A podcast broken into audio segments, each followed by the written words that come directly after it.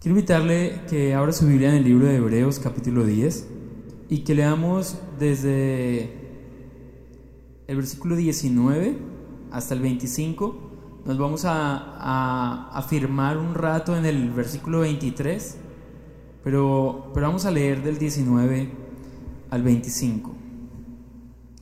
Dice así, así que hermanos, tenemos libertad para entrar en el lugar santísimo por la sangre de Jesucristo, por el camino nuevo y vivo que Él nos abrió a través del velo, esto es, de su carne. También tenemos un gran sacerdote sobre la casa de Dios. Acerquémonos pues con corazón sincero, en plena certidumbre de fe, purificados los corazones de mala conciencia y lavados los cuerpos con agua pura. Mantengamos firme, sin fluctuar, la profesión de nuestra esperanza porque fiel es el que prometió. Y considerémonos unos a otros para estimularnos al amor y a las buenas obras, no dejando de congregarnos como algunos tienen por costumbre, sino exhortándonos y tanto más cuando veis que aquel día se acerca. El libro de Hebreos es muy, muy interesante. Quien ha escrito Hebreos lo ha escrito con una grandeza teológica súper importante y lo que ha dicho el capítulo 10, que es donde estamos, desde el versículo 1 hasta el versículo 18, es lo siguiente. Ha dicho, Jesús es el mejor sumo sacerdote y Jesús es el mejor sacrificio. Entonces dice, los los sacerdotes presentan sacrificio todos los días, es lo que está diciendo, pero todos los días lo tienen que hacer y al otro día se tienen que levantar y volverlo a hacer y varias veces al día tienen que presentar sacrificios. Todos los días se presentaba un sacrificio de un cordero de un año. Y, lo que está diciendo el, el escritor de Hebreos es, es lo siguiente. Dice, los sacerdotes nunca se pueden sentar porque están todo el día haciendo su oficio sacerdotal. Y, entonces pasa un día y, y, el pueblo tiene pecado, entonces hay que hacer un sacrificio para que el pueblo sea limpiado de esos pecados. Pero el, el día siguiente llega y la noticia es que otra vez tienen que hacer un sacrificio. Y el otro día lo mismo, y el otro día lo mismo, y así sucesivamente. Si Jesús no hubiese muerto, en la actualidad usted y yo necesitaríamos todos los días un sacrificio para nuestra limpieza, para nuestra purificación. Y luego dentro del mismo capítulo 10, entonces habla de Jesús. Dice, pero Jesús fue sacrificado una sola vez y se sentó a la diestra del Padre. Varias cosas está diciendo allí y, algo interesante es Jesús una sola vez fue sacrificado.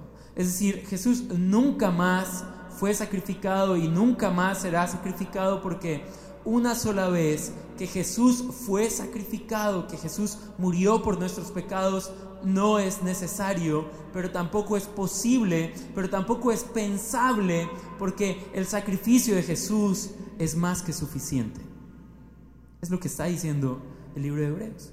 Y otra cosa que está diciendo es, todos los corderos del mundo podían quitar el pecado por solamente un día, por solamente un momento, pero Jesús es el Cordero perfecto que logró quitar todo el pecado del mundo. Ahora, el tema con esto es que las personas llevaban un cordero, el cordero era sacrificado, pero la culpa del pecado seguía sobre las personas. Pero el, el, el desasosiego en su corazón seguía tal cual porque no había sido quitada la convicción, más bien no había sido sanada o saldada la convicción de pecado de las personas. Había una conciencia de pecado todo el tiempo, pero era como un círculo vicioso, es decir, presentamos el sacrificio y, y sentimos un alivio momentáneo, pero mañana otra vez necesitamos un sacrificio. Jesús fue sacrificado una sola vez. Y el versículo 23 es donde nos vamos a fijar solo un momento. Dice, mantengamos firme sin fluctuar la profesión de nuestra fe, porque fiel es el que prometió. Mantenerse firme es creer que solamente la muerte de Jesús es suficiente para limpiarnos de nuestros pecados, para perdonarnos, para limpiarnos de toda nuestra maldad. Ahora, ¿qué nos puede hacer fluctuar? ¿Qué nos puede hacer cambiar de posición? Porque lo que está diciendo el libro de Hebreos, capítulo 10, pero todo el libro de Hebreos, de una forma magistral, es Jesús es el sacrificio perfecto, Jesús es el sumo sacerdote perfecto y no hay nada que se le compare, no hay nada que se pueda igualar a la supremacía de Cristo. No hay nada que pueda ser similar a la supremacía, a la grandeza de Cristo. ¿Y qué nos puede hacer fluctuar a nosotros? Eh, fíjese que no son ni siquiera cosas malas. Si es Lewis dice, el diablo no está esperando que lo adoren a él. Con que dejen de adorar a Dios es suficiente. Y hay un libro que, al cual yo hacía referencia muchas veces hace harto tiempo, pero hace tiempo no lo nombro, y, y es un libro que se llama Cartas del Diablo a su sobrino, y lo escribe eh, este señor, y, y entonces allí grafica cómo Satanás está enviando pequeñas cosas, o está usando más bien pequeñas cosas para que un joven deje de adorar a Dios. Es decir, el propósito de Satanás no es que usted haga en su casa un altar para el diablo y que le ponga eh, velas o algo así, que le empiece a rezar al diablo. Ese no es el propósito de Satanás. El propósito de Satanás es que usted quite su mirada de Cristo. No es más. Cuando usted comienza a decir, yo le ayudo a Jesús para salvarme, Satanás dice, bien, porque Cristo no fue suficiente para él. Cuando usted comienza a dudar y a fluctuar, ¿será que puedo ser salvo? ¿Será que Jesús es suficiente para mi salvación? ¿Será que, realmente Él me puede tener tan fuerte en sus manos? ¿Será que Dios puede tener tanta fuerza para tenerme tan fuerte? Satanás dice, eso es duda. Y la duda es lo que necesito para que el cristiano deje de ver a Jesús y empiece a mirarse a sí mismo. Quiero que vayamos ahora a 1 Corintios capítulo 1.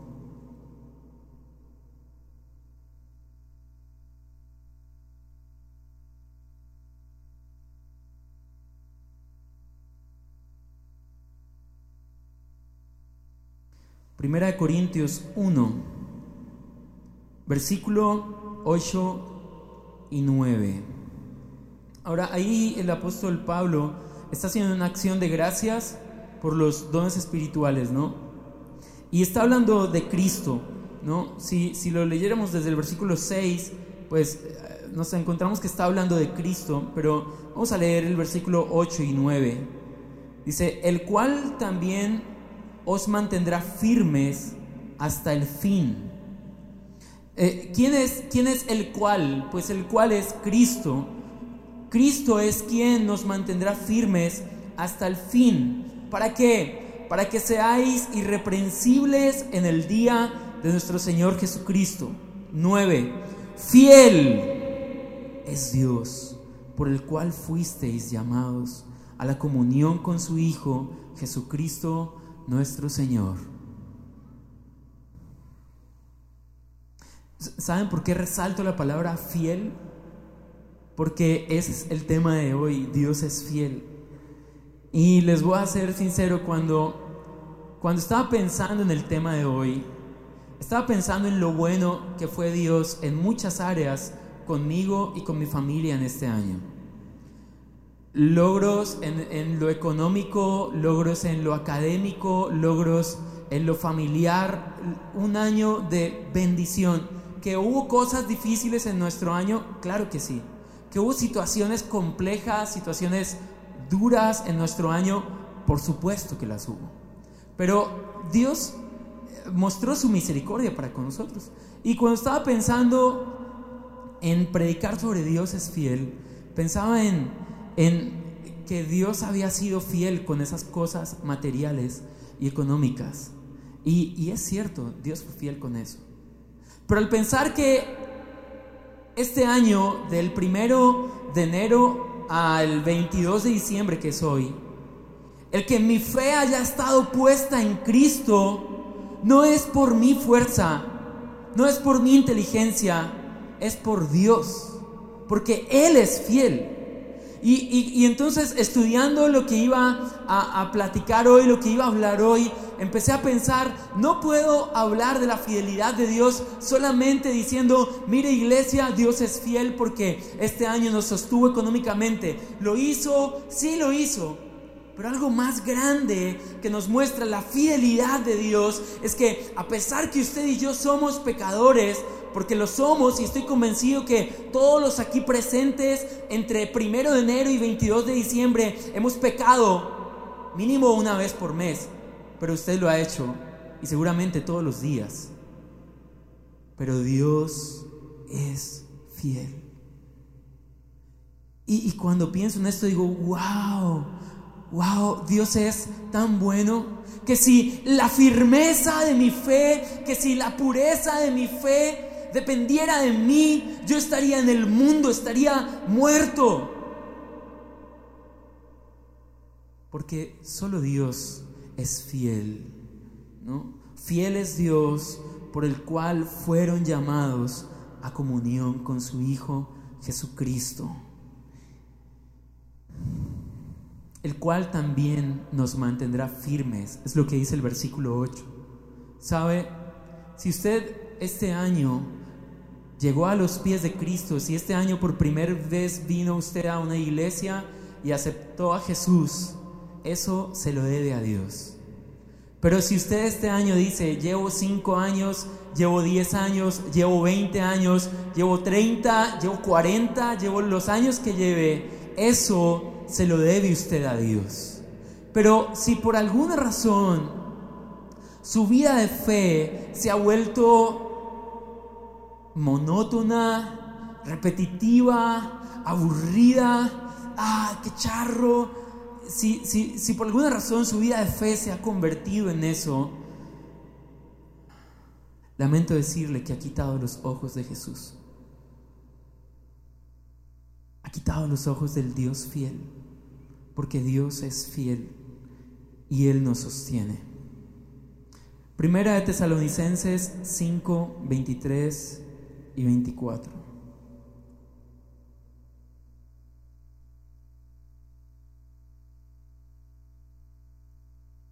Elegí solo algunos textos porque son demasiados textos los que hablan de esa fidelidad de Dios. Primera de Tesalonicenses 5, 23 y 24. En pantalla también está. Que el mismo Dios de paz os santifique por completo y todo vuestro ser, espíritu, alma y cuerpo, sea guardado irreprochable para la venida de nuestro Señor Jesucristo. Fiel es el que os llama, el cual también lo hará. Que el mismo Dios de paz nos santifique por completo. ¿Sabe? Pensar en esto y, leer esto me conmueve el corazón. Porque uno de los afanes de los, de los cristianos en toda la historia de la humanidad ha sido, ¿qué tengo que hacer para seguir siendo salvo? ¿Qué tengo que hacer para que Dios me ame? ¿Qué tengo que hacer para que, para que Dios no me, no me aleje, no me rechace? ¿Sabe? Esa es la diferencia del cristianismo a todas las religiones del mundo.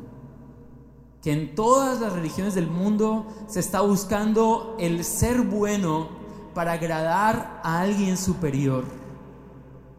El cristianismo dice, mira, Dios te hace bueno, Dios te santifica, Dios te guarda, Dios te limpia, te purifica por completo para que agrades a Dios.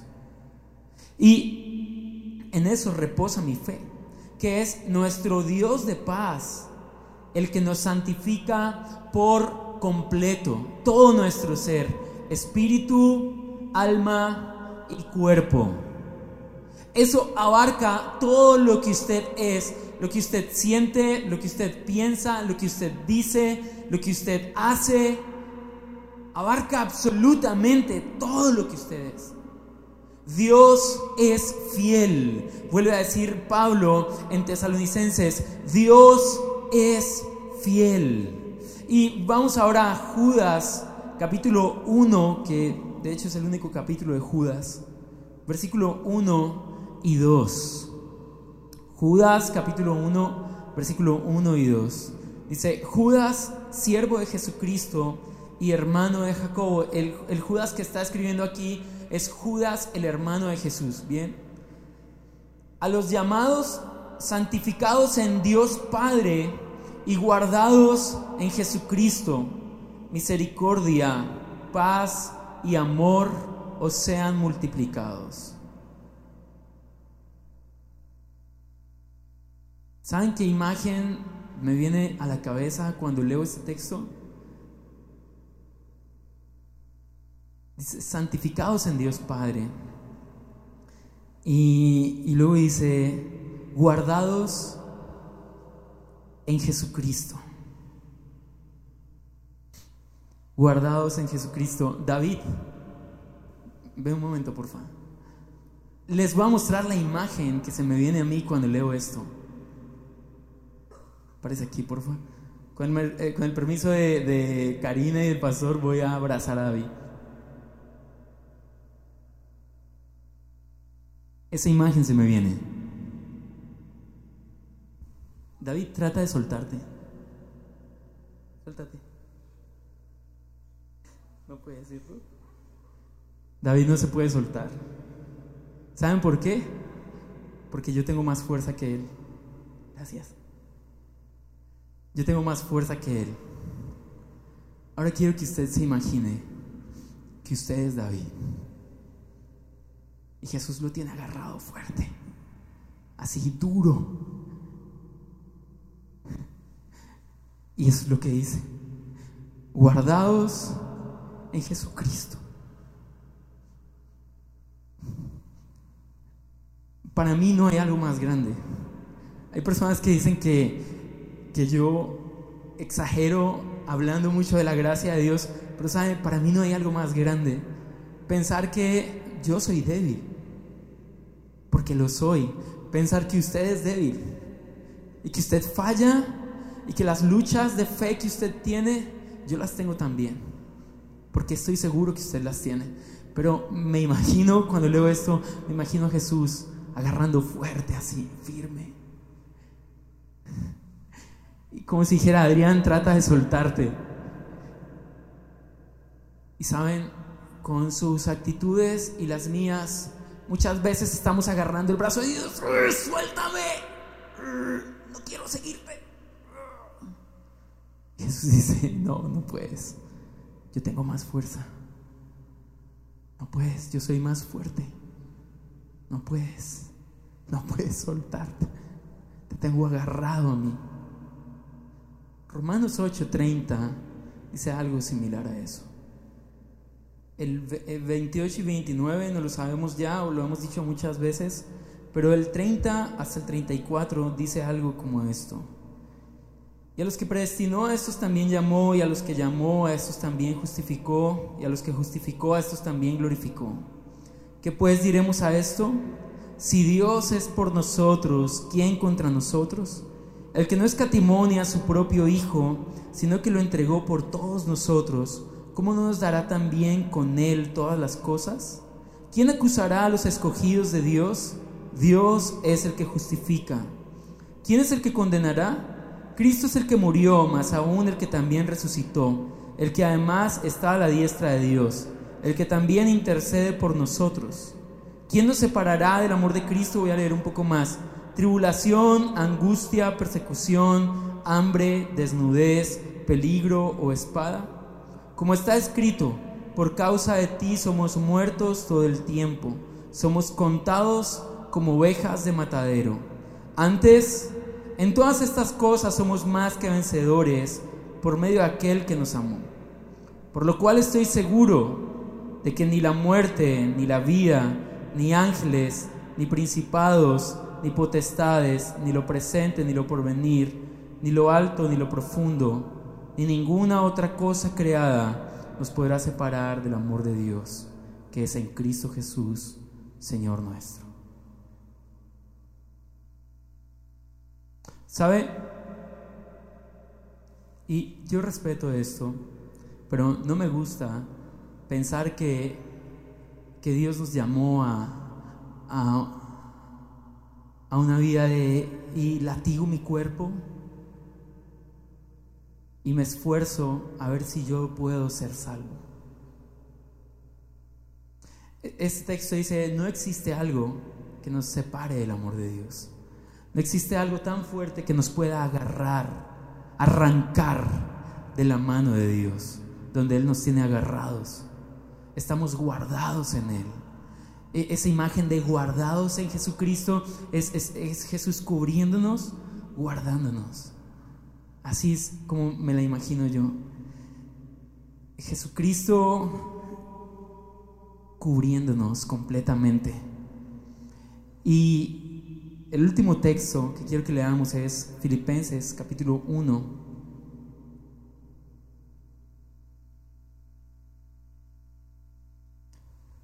Versículo 6.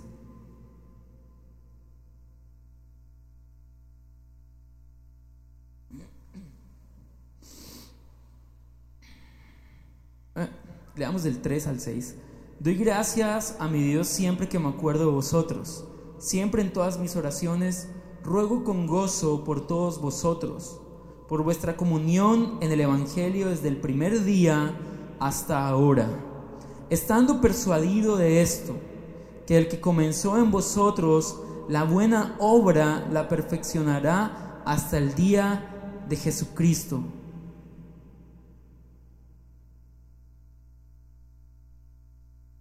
¿Saben de qué está persuadido el apóstol Pablo cuando está escribiendo a Filipenses? Él dice, doy gracias, elevo súplicas por ustedes, pero estoy persuadido de una cosa. Esto es, estoy convencido de una manera irreprochable, de una manera inmóvil, que Dios inició la obra en ustedes y que Él la va a terminar. Saben, yo estoy convencido de una cosa yo no soy cristiano por ser hijo de pastor. Yo no soy cristiano por haber nacido en una iglesia. Yo no amo a Dios porque sea muy bueno y nunca peque. Yo lo amo a Él porque Él me amó primero. Y, y me mantengo firme no porque sea fuerte. Hay, hay pastores o hijos de pastores que dicen, uy Adrián, ¿y usted cómo se mantiene firme y cómo ahora quiere ser pastor y todo eso? Entonces yo digo, no, por la gracia de Dios. Y es literalmente eso, no existe otra cosa. La gracia de Dios obrando en nosotros. Pero el tema es, si Dios es fiel y si Dios es poderoso, ¿por qué no estoy seguro de la salvación en mí? Por su gracia y por su misericordia. ¿Saben la razón? porque no nos hemos abandonado en las manos de Dios, no hemos depositado nuestra confianza al 100% en las manos de Dios y porque no hemos confiado que Él es poderoso para salvarnos. Porque hemos dicho de una u otra forma, mira Dios, yo sé que tú haces todo el esfuerzo posible para salvarme, pero yo te voy a ayudar un poco. Yo, yo te voy a colaborar un poco.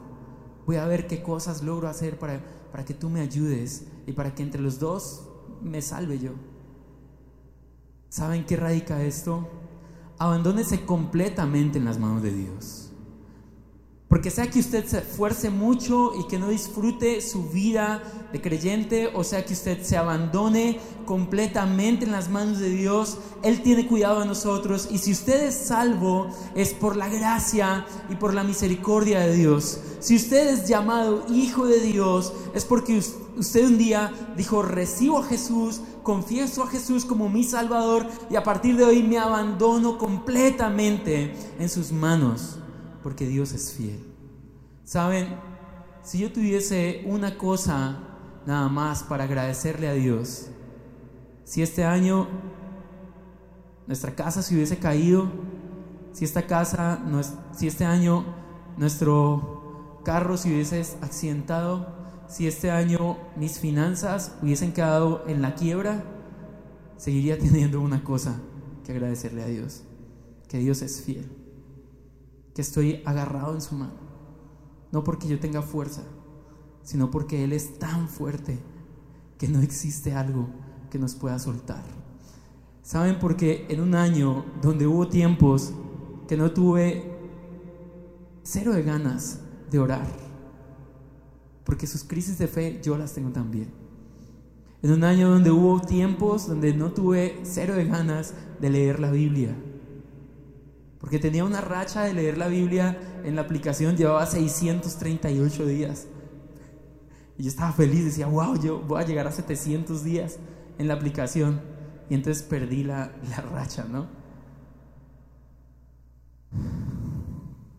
Un año donde fallé a Dios. Pero estoy aquí porque Dios es fiel.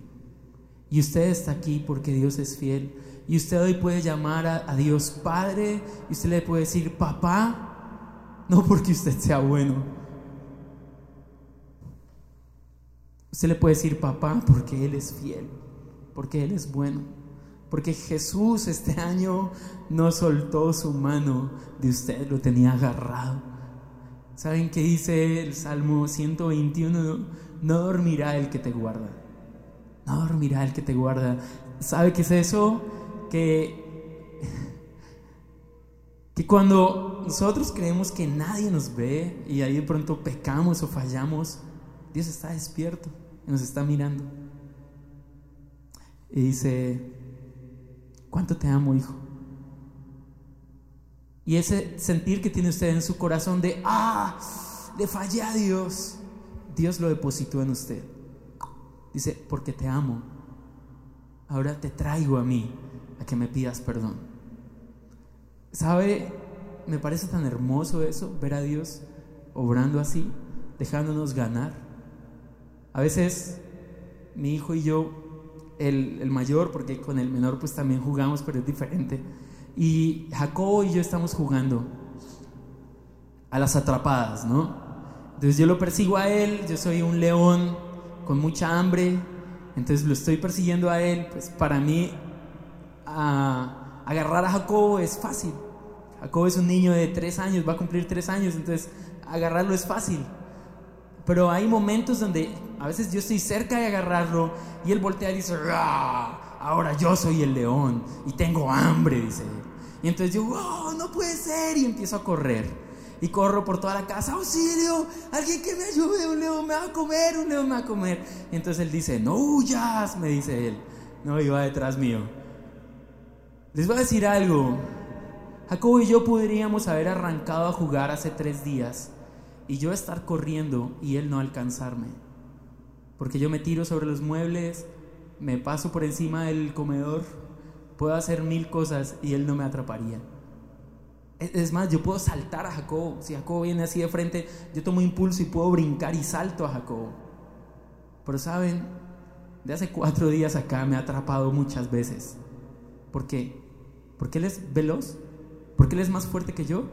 No, porque yo me dejo atrapar. Ese es el secreto. Ahora, no sé qué piensa Jacobo. No sé si él piensa, wow, yo soy más veloz que mi papá. No sé si él piensa eso. No sé si él dice, wow, yo soy más fuerte que el viejo. No sé si él piensa eso. Pero sabe, lo que yo sé es que aunque Jacobo no es más fuerte que yo, aunque Jacobo no es más veloz que yo, me atrapa. Porque me dejo atrapar.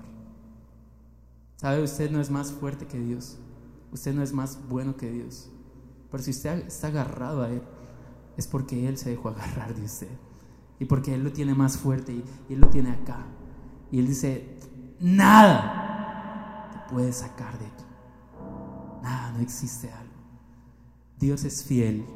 Y para mí, la fidelidad de Dios abarca muchas cosas, pero tiene una cosa que mañana me vuelve a impresionar y pasado mañana y si dentro de un año, el 20 y algo de diciembre, puedo predicar, les diría lo mismo. Me impresiona otro año de Dios tan fiel.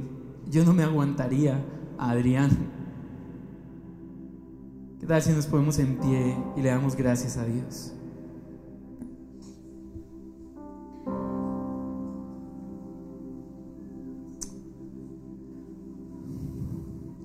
Tú eres fiel. Incomparable eres tú, Señor. Gracias, Dios. Señor, gracias porque entre el primero de enero y, el 22 de diciembre, al menos yo perdí la cuenta de mis pecados. Y sé que no soy el único aquí que siente lo mismo.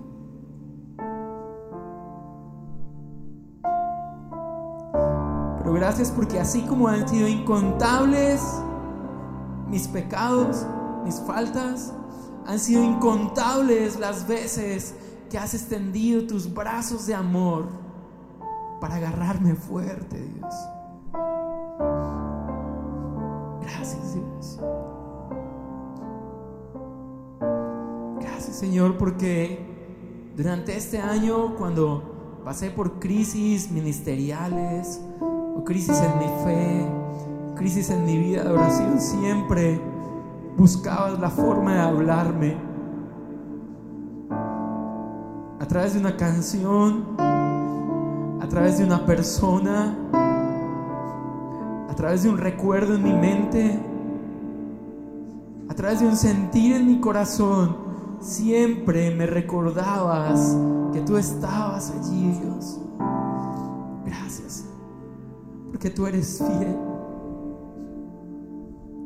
Gracias porque aunque nosotros no hemos logrado ser tan buenos y tan fieles, tú eres fiel porque no te niegas a ti mismo, Dios. Gracias, Señor. En mi mente y mi corazón solo hay agradecimiento a ti, Señor.